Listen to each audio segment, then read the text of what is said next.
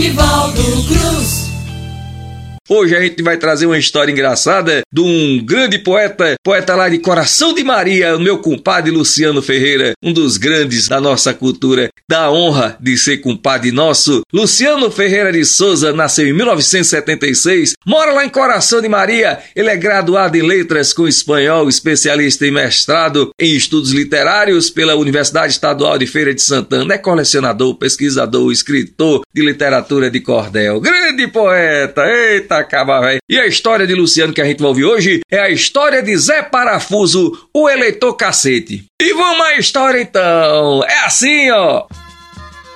Vou contar nesse cordel um caso pro seu deleite. Foi na última eleição e é bom que se aproveite a história de um rapaz que ganhou muito cartaz como eleitor cacete. No assunto de eleição, tem gente que é apaixonada, que briga com todo mundo que topa qualquer parada, defende seu candidato, seja lá de qualquer fato, ele cai aí na cilada. Zé Parafuso era um desses que não fazia outra coisa, trabalhava para um político esperto como Raposa para defender o sujeito na eleição de prefeito, brigava até com a esposa.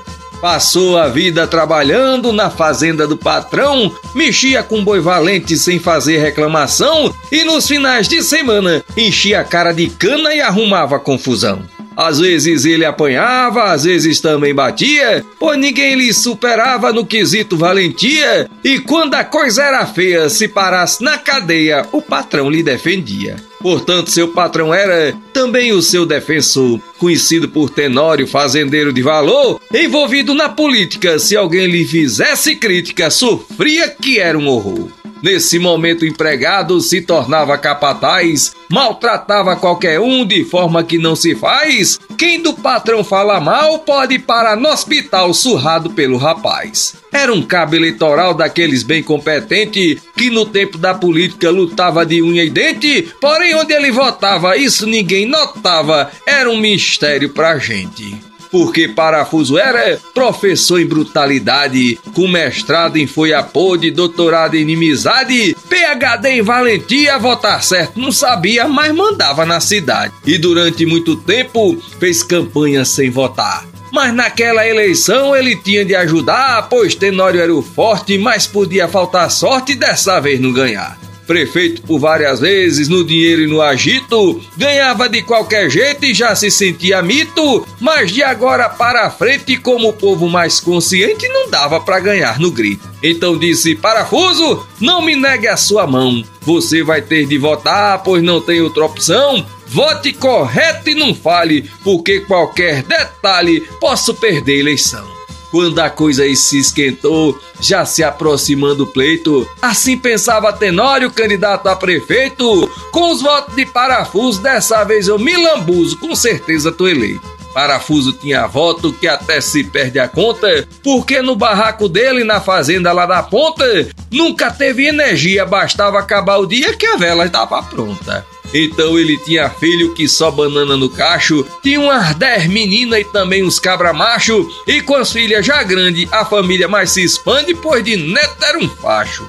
Nessa eleição, Parafuso brigou com gente demais. Só falava em tenório do que fez e do que faz. Se alguém fala outro nome, ali mesmo o couro come pra não acabar mais brigou com a vizinhança, com o irmão e com o cunhado, esculhambou com o compadre, na venda com bocado. Quem fala mal de Tenório, a vida tá no finório se o Tazé for informado.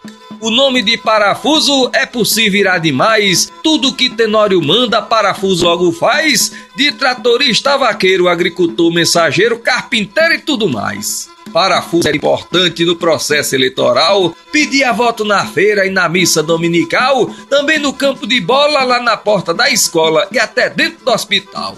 No dia da eleição, Zé Parafuso zangado, pois na véspera brigou mais do que um condenado, tomou umas 10 cachaças, fez mais zoada na praça e foi votar já tombado o número do candidato, pegou lá de qualquer jeito, pois queria logo votar em Tenório para prefeito, com o papel ao contrário, votou no adversário, viu que não votou direito. Pois em vez de 69, digitou 96 e saiu desconfiado, em tristeza se desfez. Um sujeito vagabundo viu, contou para todo mundo, escranchou de uma vez. Zé Parafuso Bisonho esperou o resultado. No dia da apuração, Tenório Manel Alado, de quem Zé era devoto, perdeu por somente um voto que o pobre Zé deu trocado. Zé Parafuso, coitado, sofre muito hoje em dia. Perdeu suas amizades, não tem mais alegria. Posto fora da fazenda, mora na porta da venda, vivendo só de arrilia. Eu não disse que a história era das boas? Pois é, rapaz. Eita, Zé Parafuso, eleitor cacete, se deu mal. Mas puxa saco tem que se lascar mesmo, né? Eu também acho. É bem assim que tem que acontecer. Mas nós estamos aqui. Vamos nós, coisa boa demais, viu, gente? Obrigado mesmo pelo carinho. Hoje a gente ouviu a história de Zé Parafuso, eleitor cacete, do meu compadre Luciano Ferreira, poeta de coração de Maria, poeta nosso, compadre da gente. Eu só tenho que agradecer mais uma vez ao carinho da sua atenção. E viva a cultura nordestina, viva essa cultura brasileira, viva nós!